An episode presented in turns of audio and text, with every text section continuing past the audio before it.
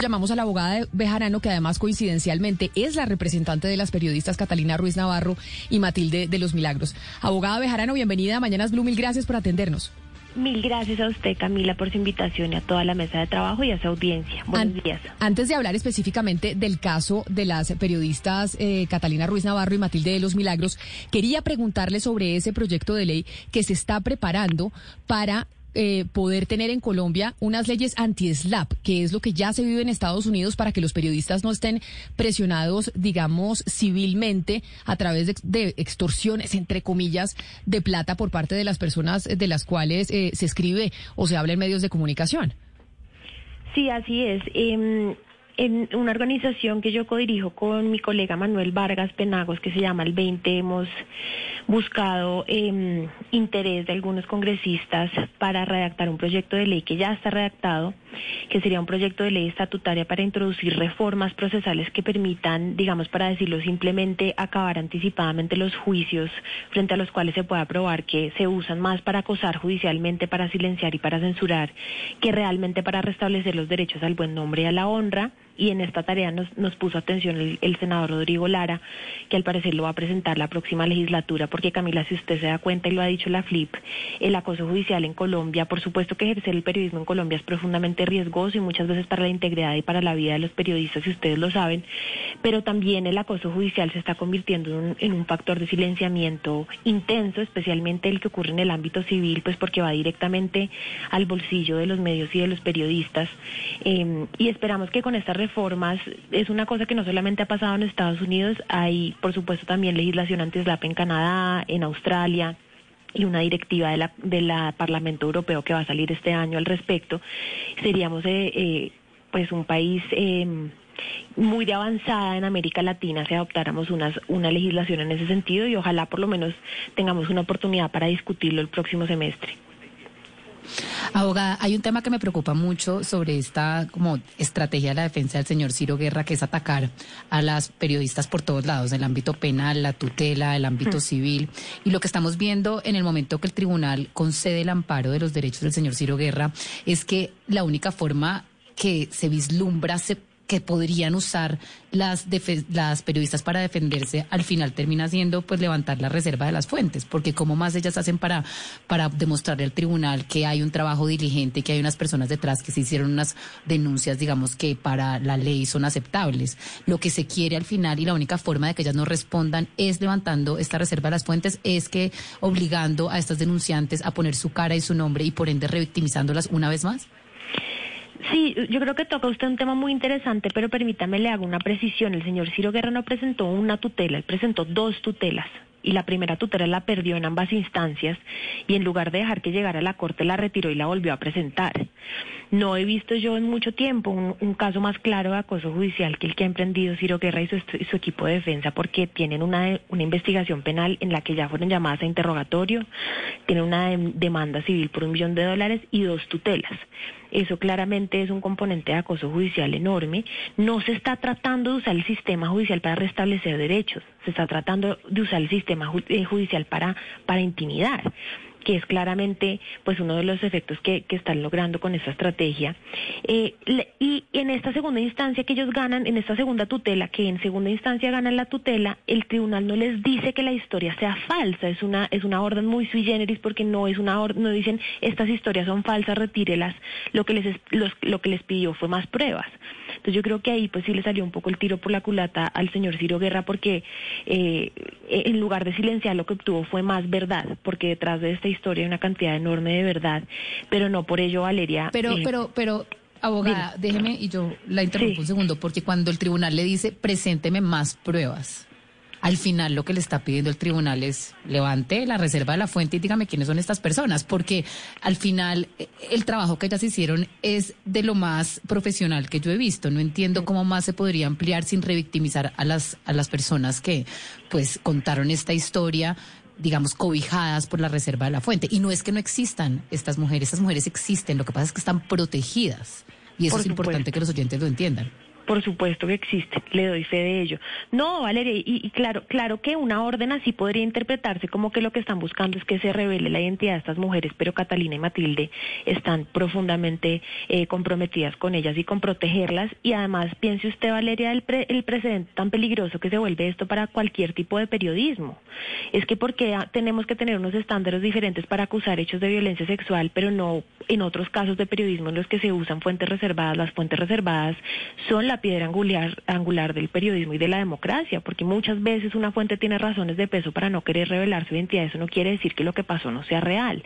Yo honestamente no creo que ese sea el deseo del tribunal, no lo dijo así explícitamente, em, pero pues sí es lo que es, Doctora Bejarano, sí. permítame un segundo, y, es que me llama mucho la atención lo que tiene que ver en este caso concreto de la, de la demanda del señor Guerra eh, contra las periodistas, las colegas, Catalina y, la, otra colega que está que hace parte también Matilde de, los Milagros Matilde de los Milagros. Pero mire, es, es lo que, ¿en qué momento el derecho legítimo que tenemos todos a defender el buen nombre, la reputación, la fama y demás, termina convirtiéndose en un acoso, en un acoso judicial?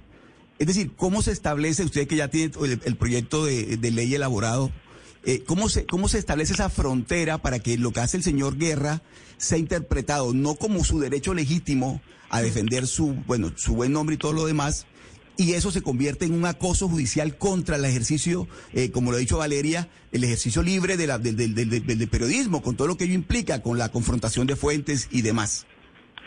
Sí, por supuesto que la gente tiene derecho a defenderse cuando la acusan de cosas falsas. Y, yo creo que el caso de Ciro es, paradigmático porque aquí hay acoso judicial no solo por lo que ya hablamos antes de la cantidad de acciones que le presentaron, sino porque él no se ha defendido probatoriamente.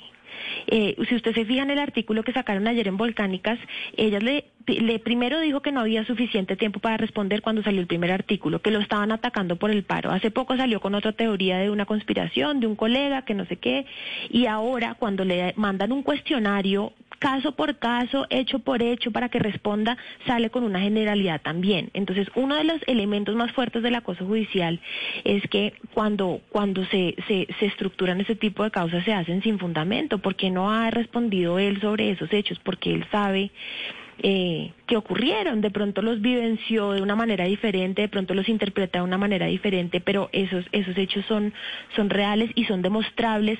Eran demostrables en el primer artículo, son más demostrables aún con este segundo artículo y si él sigue escarbando, pues se va a encontrar con, con aún más verdad y no por eso hay que revelar la identidad de las fuentes.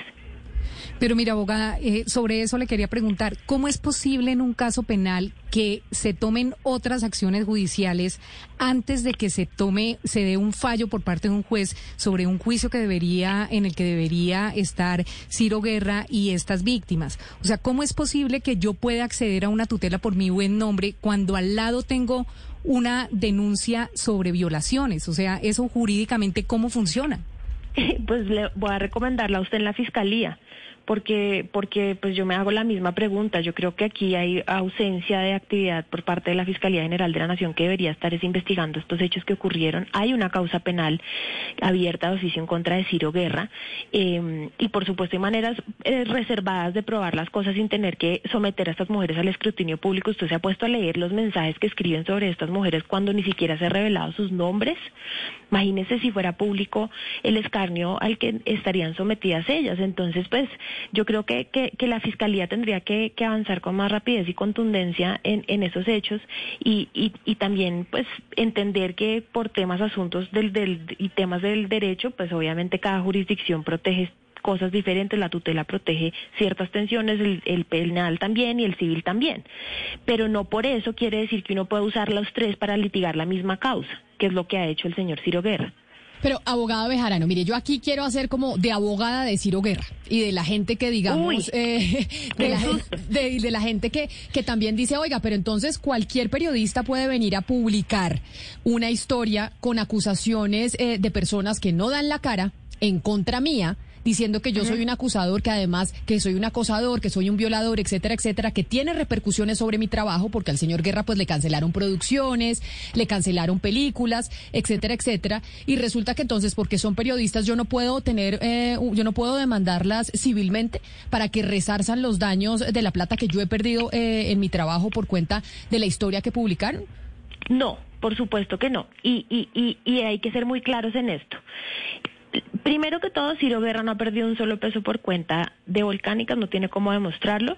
Y segundo, eh, si él ha tenido alguna afectación en su derecho al buen nombre, a la honra, a su reputación, es por las acciones que son imputables a él. Y piense esto usted, Camila, ¿es que acaso los periodistas son responsables de, de presentar información de interés público sobre las, las consecuencias que esa información puede acarrear para las personas investigadas o son las personas investigadas que cometieron esos actos las que deben responder. Entonces, eh, eh, es, ese es un imposible para el periodismo, ¿sí? Eh, claro que él tiene derecho a defenderse, pero pues que se defienda con elementos de hecho, no ha dicho una sola cosa sobre estas acusaciones graves que le han dicho, aparte de decir que lo estaban persiguiendo por el paro nacional y que es toda una locuración de un colega que le tiene envidia. Respóndele a estas mujeres, no tiene que saber los nombres, que por supuesto igual ya lo sabe porque él estuvo ahí. Estos hechos son comprobables y yo creo que el artículo de ayer no deja ninguna duda que son comprobables y que ocurrieron. Doctora Bejarano, eh, Ciro Guerra en este momento parece seguir al pie de la letra todo el manual de las acciones que emprendió Harvey Weinstein cuando eh, The New York Times empezó a hacer las publicaciones. Esto también, digamos, todo lo que hizo Weinstein eh, lo publicó eh, Rebecca Corbett, que ella fue la que dirigió toda la investigación del New York Times. Mi pregunta es por la diferencia entre los sistemas, tanto el sistema judicial como la defensa que hay de la libertad de prensa en uno y otro país. Es decir, porque además Ciro Guerra también también pues se habla de cosas que no, de hechos que no sucedieron en Colombia. Entonces, ¿qué tanto influye esa, esa diferencia y la institucionalidad? Mire, yo pues no me voy a poner a explicar diferencias procedimentales porque creo que se queda sin audiencia inmediatamente, pero lo que sí le quiero decir es que una cosa que, que, que hay que pensar es que a lo largo de, de todas las latitudes en el mundo es esto ha ocurrido en otros lugares del mundo y muchas veces, claro que puede pasar que a una persona injustamente se le acuse de una cosa que no ocurrió y se le acuse ligeramente y se diga es que este tipo es un tal por cual y eh, no hay pruebas de ello. Pero eso no fue lo que ocurrió en, ese, en este caso. Y cuando eso pasa, cuando es un caso sustentado con mujeres reales, con información real, con información periodística seria, el artículo de ayer viene editado periodísticamente por Daniel Coronel, eh, digamos que también eso todo genera que a las mujeres en un punto se cansan de que les llamen mentirosas y la gente sale y habla. Doctora Bejarano, pero es que a uno lo que a uno lo que le extraña es que está haciendo todo toda una estrategia que fracasó, porque Weinstein finalmente está condenado, o sea, está está siguiendo un paso que lo llevó al abismo y está está siguiendo exactamente los mismos pasos y uno dice, pero qué hay aquí detrás. ¿Sabe cuál creo que es la enseñanza más grande de esto en a nivel global y es que el acoso judicial lo único que hace es sacar la verdad a relucir? Cualquiera que sea ella. Y en este caso es la verdad de la, historia de estos relatos de esas mujeres valientes que además se lo digo y déjeme mandarle un mensaje a ellas también.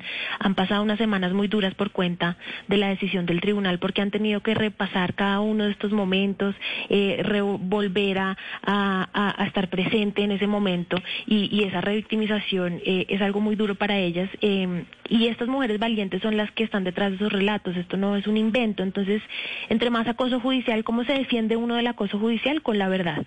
Y eso es lo que está pasando en este caso y es lo que va a pasar. Y fue lo que pasó también en el caso de Harvey Weinstein. Abogada, usted eh, nos dijo que el sistema jurídico colombiano parece ser un poco más exigente eh, con eh, las conductas de abuso sexual que con otras conductas ilícitas. ¿Qué hay que hacer? ¿Cómo podemos trabajar para que el sistema jurídico colombiano sea más garantista con las mujeres? Pues por un lado yo creo que es un tema de formación y de sensibilidad de que de los fiscales estén, estén conscientes de que el acoso y el abuso sexual, las violencias de género es una pandemia declarada por la Organización Mundial de la Salud y Colombia tiene responsabilidades internacionales para, para detenerlo y para perseguirlo. Pero también por el otro lado, Valeria, lamentablemente lo que hay que hacer es litigar estas causas hay que llevar estas causas, hay que hacer este tipo de periodismo y cuando se ataque hay que defenderlo, porque eso es lo que realmente cambia eh, la perspectiva sobre cómo, cómo hablamos de la violencia de, género. Yo creo que sería mucho más constructivo tener un debate público sobre si estos casos configuran o no esos delitos y, y qué significan para la sociedad en lugar de estar metiendo a las periodistas en procesos judiciales, pero si esa es la sede para defender ese tema tan importante, ahí lo vamos a hacer también. Le escribe Oscar Molano, un oyente que nos eh, contacta a través de nuestra línea de WhatsApp, que se la recuerdo a nuestros oyentes, el 301. 764-4108. Y nos dice Oscar Molano que a usted, eh, doctora Bejarano, se le está olvidando que aquí en Colombia en y en todo el mundo nadie es culpable hasta que se le demuestre lo contrario. Y que con esta publicación al señor eh, Ciro Guerra, pues básicamente ya se le dijo que era culpable de una cantidad de casos de acoso sexual. No, se equivoca Oscar y le explico. Eh, una cosa son los estándares del oficio periodístico, porque el oficio los periodistas no son jueces.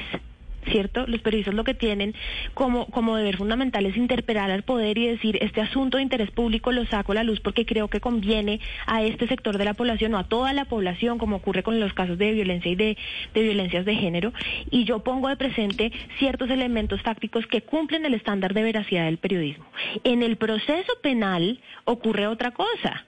¿Y cómo se prueban esos hechos en el proceso penal? Es un estándar de veracidad y de prueba mucho más alto. Pero no podemos estar comparando el ejercicio periodístico con el ejercicio del juez. No es lo mismo. Y por eso eh, Catalina y Matilde les dijeron, en el tribunal les dijo, ustedes no pueden concluir que estas son conductas de acoso, sino tienen que decir que es presunto acoso. Pues se corrigió. Pero eso no quita el hecho de la verdad de la verdad de lo que está ahí en el artículo y si eso es lo que le causó daño al señor Ciro Guerra, pues será imputable solo a él y a sus acciones. Pues es la abogada Ana Bejarano, precisamente la defensora de Matilde de los Milagros y de Catalina Ruiz de Navarro, que en este momento pues enfrentan un proceso judicial con el señor Ciro Guerra por la publicación que hicieron de él en su revista Volcánicas. ¿Quién es su contraparte, abogada Bejarano? ¿Quién es eh, el abogado del, del cineasta Ciro Guerra? El doctor Fernando Triana el doctor Fernando Tiarra. Pues doctora Bejarano, mil gracias por haber estado con nosotros hoy aquí en Mañanas Blue. A usted por la invitación, un abrazo, que estén bien. 11 de la mañana, tres minutos. Desde el periodismo, pues tenemos que estar muy pendientes de este caso, porque obviamente esto genera jurisprudencia frente a lo que pueda pasar con estos procesos y las publicaciones de los periodistas en un futuro.